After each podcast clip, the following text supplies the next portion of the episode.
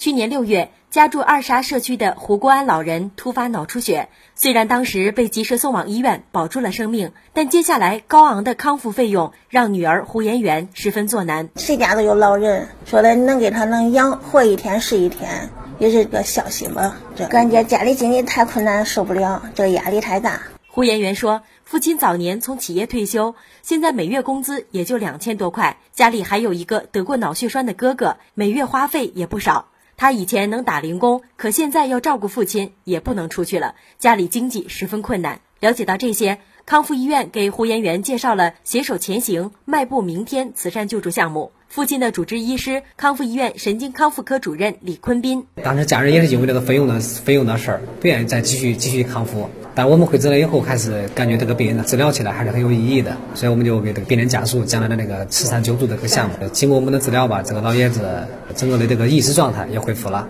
自己都能够也能够自如进食了。看到父亲做康复治疗后能恢复到现在这个样，胡延元感觉特别满足，眼里闪着泪花。社区人呢，住的人都说咦，怪好了，看着不像那得这病人，脸色可好，感觉这慈善不错。据了解，携手前行，迈步明天贫困致残病人救助项目，二零一二年启动，对每个符合条件的救助对象，救助上限是五千元。项目运行两年来，效果明显，已经有七十多位家庭贫困的致残患者得到了救助。市康复医院综合办副主任薛宗贵：需要达到三个条件，第一呢是郑州市户口，包括六县六区的；第二个是必须是肢体残疾的病人，有第二代的残疾证；第三个呢必须有低保。证就是符合这三个条件的病人都可以到医院进行申请，我们经过审查合格之后，都可以进入救助流程。